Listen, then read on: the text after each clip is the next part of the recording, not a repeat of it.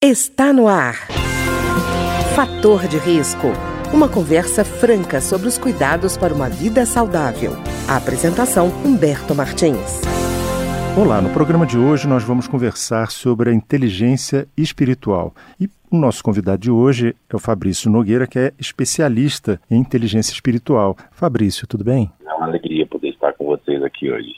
Fabrício, é, primeira coisa, a gente fala inteligência espiritual e associa imediatamente uma questão é, religiosa. Tem alguma coisa a ver inteligência espiritual com religião? Inteligência espiritual não tem a ver com religião, mas tem a ver sim com espiritualidade. Uhum. Afinal de contas, a espiritualidade ela não se restringe simplesmente a um contato com o sagrado, mas é um contato com todas as coisas que, digamos assim, nascem nesse projeto universal, nascem de Deus.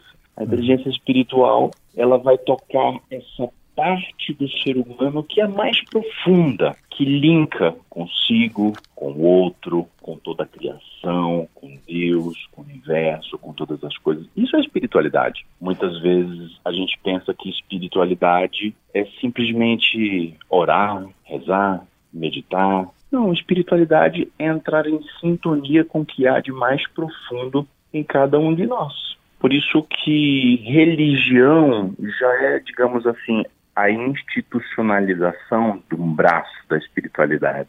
Certo. E aí a religião hum. ela assume várias nuances, ela assume nuances culturais, ela assume nuances sociais, políticas, claro, com certeza, né? Imagina, são a maioria das religiões tem muitos séculos de história, então acaba abraçando essas coisas e é necessário também, de um ponto de vista da sociedade, da coletividade, alguma instituição que responda por isso. Agora, a espiritualidade, ela está na base de tudo. Por isso que a inteligência espiritual, ela vem tocar também o que está na base do ser humano. Interessante certo. porque ela é considerada a terceira das inteligências, né? Então tem a inteligência racional, que é a nossa parte cognitiva, que são os links cerebrais, a razão, né? O modo de pensar, de arguir, de conectar-se com as suas estruturas neurológicas. Ok. Tem a inteligência emocional, com a qual você trabalha já há alguns anos, que ela é responsável por conduzir as habilidades e os comportamentos a partir da razão e a emoção. Então, essas duas áreas, elas se conectam, porque os comportamentos, eles não nascem da razão, eles nascem das emoções, eles nascem das nossas crenças, do nosso jeito de interpretar a partir das nossas emoções a vida. A inteligência espiritual é, é a novinha, uhum. se a gente pudesse dizer, né? É aquela que chega por último e ela vem completar, digamos assim, aquilo que faltava nestas duas. A gente podia entender assim, ora, tudo bem, tem um comportamento, ele é movido por uma emoção, conduzido por ela, por pensamentos, pela razão, ok, mas para qual direção esse pensamento vai, ou melhor, esse comportamento se dirigir. Uhum. Ora, a inteligência espiritual é aquela que vem buscar o entendimento do sentido da vida. Qual é o sentido? O que me faz me levantar todos os dias? O que dá sentido, o que move os meus sonhos, o meu propósito de vida? Ou seja, quando o meu comportamento, de fato, ele é direcionado com vigor, vontade, com determinação, com foco, rumo a uma direção, é porque aquilo ali, para aquela pessoa, faz sentido, participa de um propósito. Inteligência espiritual, então, é aquela que vai lá dentro e busca uma, um, o entendimento de uma missão de vida, de um propósito, de um sentido na vida. Fabrício, deixa ela... eu te perguntar uma Perfeito. coisa. Com relação, por exemplo, a gente vê a questão da inteligência emocional é basicamente para você, pelo que eu entendi, né, é tirar esse obstáculo emocional que te impede de produzir melhor. Mas tirar um obstáculo emocional pode ser também tirar a empatia com os outros, né? Eu vejo que a, a questão da empatia na inteligência espiritual é uma coisa muito frisada, né? Sim. Olha, a inteligência espiritual ela visa criar empatia, ela não visa tirar a empatia. Em que sentido, Humberto? No sentido de que quando você muitas vezes cria alguns nós emocionais em si, são esses nós que muitas vezes movem algumas atitudes e alguns comportamentos inadequados. Por exemplo, quando eu alimento uma certa raiva interior, quando eu alimento uma certa frustração ou uma falta de amor próprio. O que isso gera? Isso gera exatamente que a minha empatia ela diminua, certo? Uhum. Eu começo então a ficar um pouco mais fechado em mim, temeroso, medroso, ansioso. E eu vou dizer uma coisa: quantas pessoas nós estamos vendo hoje em dia muito fechadas em si por causa do medo. Pois é. A gente conversa com as famílias e a gente vê, nossa, mas está tudo muito violento, violento, violento. Ora, a pergunta é: de fato é uma questão pública de violência ou é uma questão de percepção interior das emoções que a cada dia se tornam menos trabalhadas com a agitação do mundo moderno? Porque a gente não para mais para olhar para si, na é verdade. É. Trabalho, trabalho, trabalho, a família, trabalho. Quando é que a pessoa ela tem um encontro consigo? Quando é que ela para para respirar, sentir, se valorizar. Fabrício, até eu fico pensando assim, numa sociedade em que há tanto estímulo à competitividade, é, falar de emoção e espiritualidade pode sugerir um sinal de fraqueza, você não acha, não?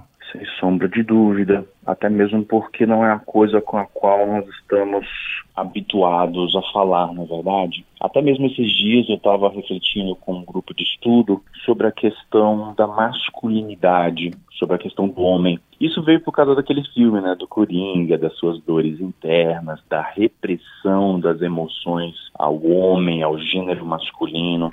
Então, de fato, faz muito sentido o que você diz, né? Falar de emoções, é falar de fraquezas, é falar de vulnerabilidade. Agora, interessante, porque hoje crescem muito as reflexões sobre a questão da vulnerabilidade, o quanto é importante saber lidar a vulnerabilidade. Uhum. Ontem eu estava falando até, eu estava dando até uma entrevista sobre a síndrome do impostor, uhum. e a maioria dos profissionais lidar com ela que vai tratar exatamente da pessoa ela não se sentir capaz das coisas. Sabe quando todo mundo te vê capaz e você é o único que diz, cara, eu não sou muito bom, eu não sou capaz, eu nem deveria estar aqui, né?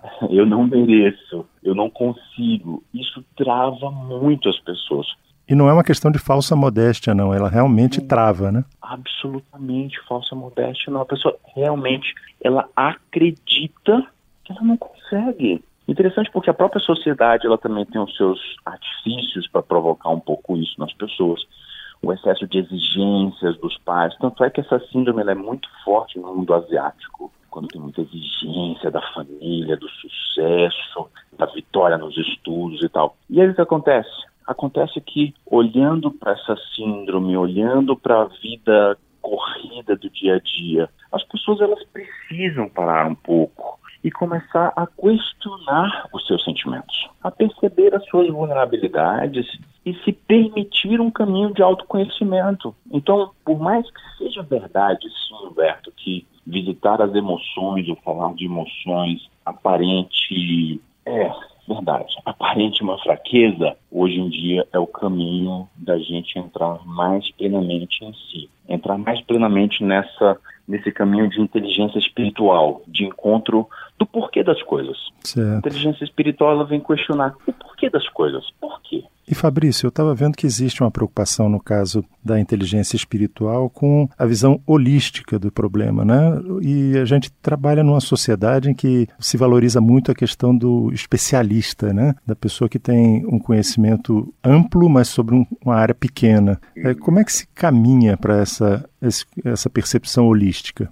A visão holística ela vem exatamente a partir da percepção de que só a razão ela não resolve, só o olhar sobre as emoções também não resolve. Só o olhar sobre a profissão não resolve. Só o olhar sobre si não resolve. Tem que ter uma visão de conjunto. Sabe que interessante? O quanto mais a gente entra na inteligência emocional, a gente é levado para a inteligência espiritual, porque é ela que cria essa conexão entre as pessoas. Porque ela se pergunta sobre o sentido da vida. E aí, quando as pessoas no mundo, no universo, até a filosofia, né, eu sou filósofo, até a filosofia ela questiona muito sobre isso, né, o porquê da existência, né, quantos séculos e milênios essa pergunta ronda o coração das pessoas. O porquê da existência, nós existimos conviver, uhum. nós existimos para nos relacionar, até fisiologicamente falando, o ser humano ele só existe a partir do momento em que uma célula olhou para outra e disse: Vamos brincar juntas, né?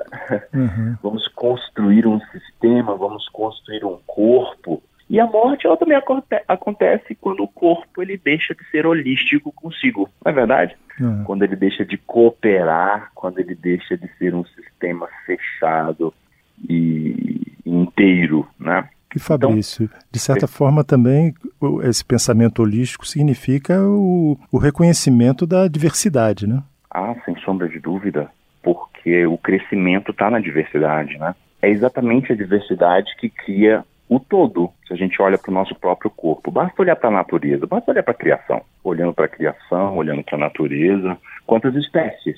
Se a gente for falar de árvore, árvore não existe uma árvore Existem milhões de espécies de árvores, milhões de formas, milhões de estruturas, cada qual com a sua função. Assim também o ser humano, na sua diversidade, é exatamente isso que cria a riqueza e que cria a complementariedade.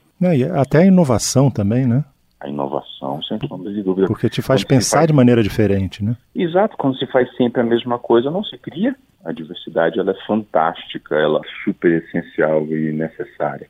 E eu vejo, Fabrício, que também a, a inteligência espiritual tem uma preocupação em que você, como parte dessa questão da diversidade, da inovação, que você faça sempre perguntas, né, a si mesmo e ao ambiente que está à sua volta, por que, que as coisas são assim, para que, que elas são da maneira que são, e esse questionamento que permite a transformação e a inovação, né? Humberto, eu gosto muito da pergunta, qual é o sentido disso? Qual é a origem disso? Por que disso? Por que isso existe? Às vezes nós somos muito práticos, estamos nos tornando uma sociedade muito prática. Se existe uma praga, vamos lá e a gente elimina a praga porque a gente tem que produzir alimentos. Se existe uma enfermidade, a gente vai lá e cria uma fórmula medicinal que combata aquela enfermidade. Meu Deus, a gente está trabalhando com a ponta do galho das árvores e a gente não está entendendo o porquê das coisas o porquê das enfermidades.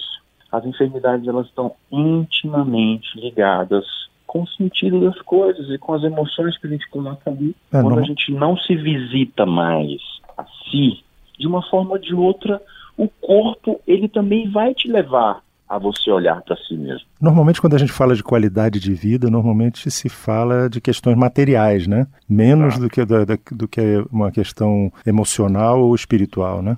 Exato, e as pessoas estão cada vez mais cheias de coisas e mais vazias. Você concorda comigo? É, estão mais parecidas umas com as outras, né? Exato, parecidas. E assim, conquistam muitas coisas e depois que conquista, passa uma semana, duas, três, e ela percebe que aquilo ali não preencheu, e aí ela tem que ir em busca de um algo novo, é. que talvez preencha as pessoas estão cheias de barulhos dentro de si, sabe, criando cada vez mais a necessidade de informações que preencham o vazio. E também se junta isso à questão da sobrevivência, né? A gente fala, por exemplo, num país em que existe um desemprego, existe uma desaceleração econômica e tudo isso cria uma angústia nas pessoas muito grande quanto à questão básica de sobrevivência. Eu acho que nesse caso aí a gente até rebaixa a questão espiritual porque acha que o mais importante é a questão material da sobrevivência. Sem sombra de dúvida, nessa hora que a pessoa se encontra nessa situação, ela também tem que se perguntar, né? O que é importante para mim? Acho que a área espiritual, a espiritualidade, ela não é só aquele vínculo de estar numa religião, não, absolutamente. É saber entrar em sintonia com o mais profundo de si, ali onde ela se encontra com Deus, com a origem de todas as coisas, com o porquê de todas as coisas e extrair daquele silêncio interior uma resposta sobre o porquê das coisas, o que, que eu tenho feito da minha vida de modo que os meus resultados tenham sido esses. Uhum. Você acha mesmo, Humberto, que é aleatório que uma pessoa chega do nada, viver desempregada, tudo tem um porquê, não tem? Não são só as questões sociais, não são só os esforços pessoais. Claro, isso tem uma influência tremenda. Agora também tem um sentido das coisas. O quanto aquilo pode possibilitar aquela pessoa uma nova pegada na vida, uma nova percepção de vida, um novo desejo, uma nova busca, um novo sentido, um novo porquê, um novo para quê. Afundar-se no problema ou tirar daquele problema uma resposta profunda para dar um novo sentido à vida. Essa que é a, a, a linha para a qual a inteligência espiritual nos conduz.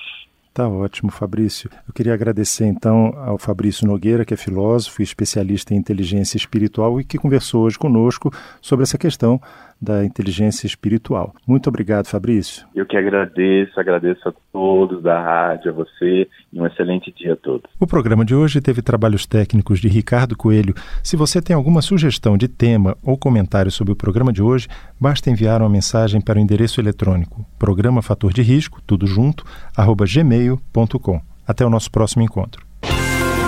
Fator de risco, um programa com dicas para melhorar a saúde uma produção da Rádio Câmara, transmitida por emissoras parceiras de todo o Brasil.